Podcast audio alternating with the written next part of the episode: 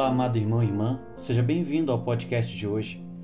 O evangelho que vamos meditar se encontra em Mateus, capítulo 18, dos versículos 1 ao 5 e, por fim, o versículo 10.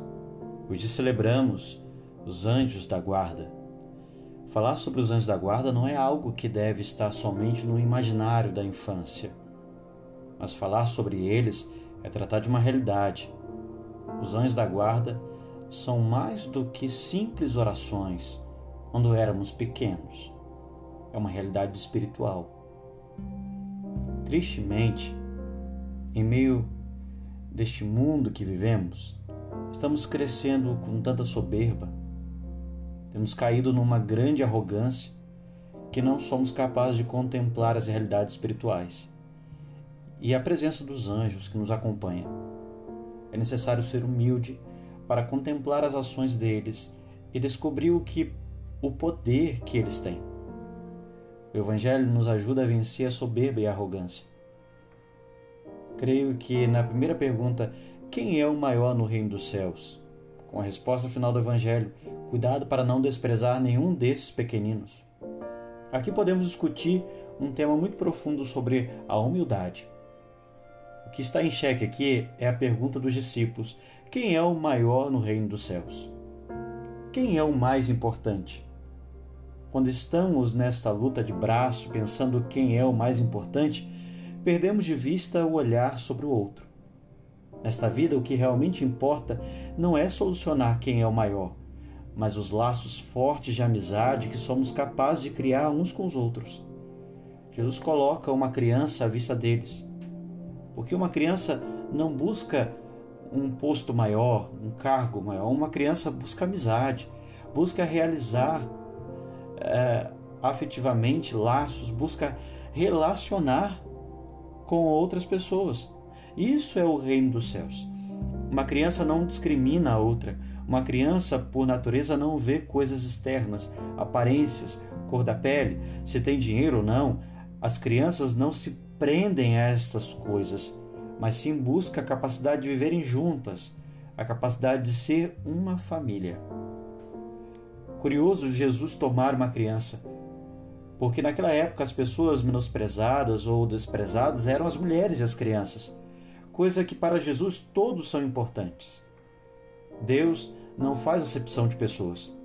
Ele coloca alguém que estava sendo desprezado para dizer: Eis aqui o exemplo alguém que não se despreza, alguém que necessita de amor e não briga por postos. Cuidado de tratar mal, desprezar. Quando desprezamos as pessoas, é quando deixamos de ser humanos. Quando pensamos em separar, discriminar, estamos alienando a si mesmo.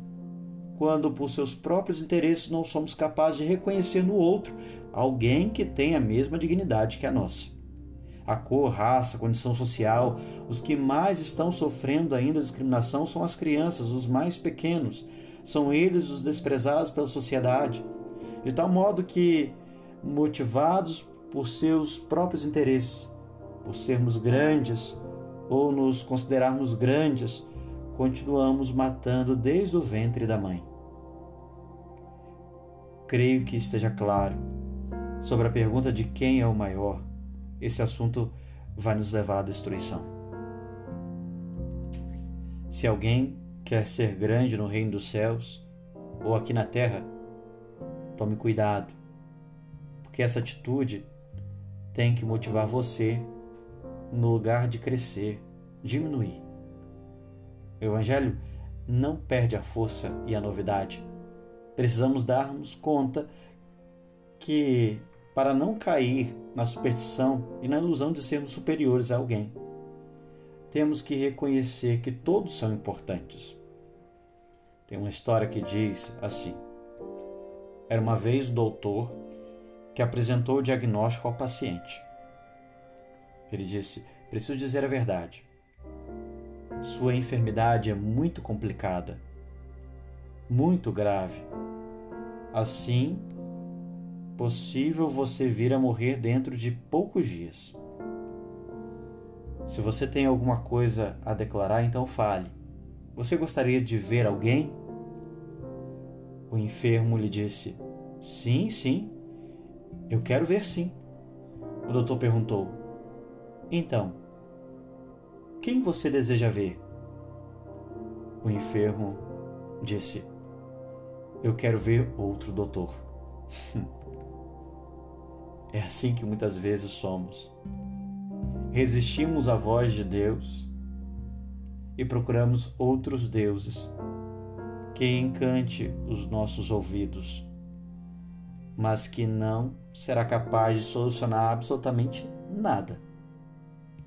O Evangelho é direto ao nosso coração. E mesmo que não seja do nosso gosto o que escutamos, teremos que saber que aí está o remédio, que aí está a solução a muitos problemas e o caminho não só para a vida eterna, mas a felicidade e a paz, aqui e agora. Deus te abençoe, que você tenha um excelente dia.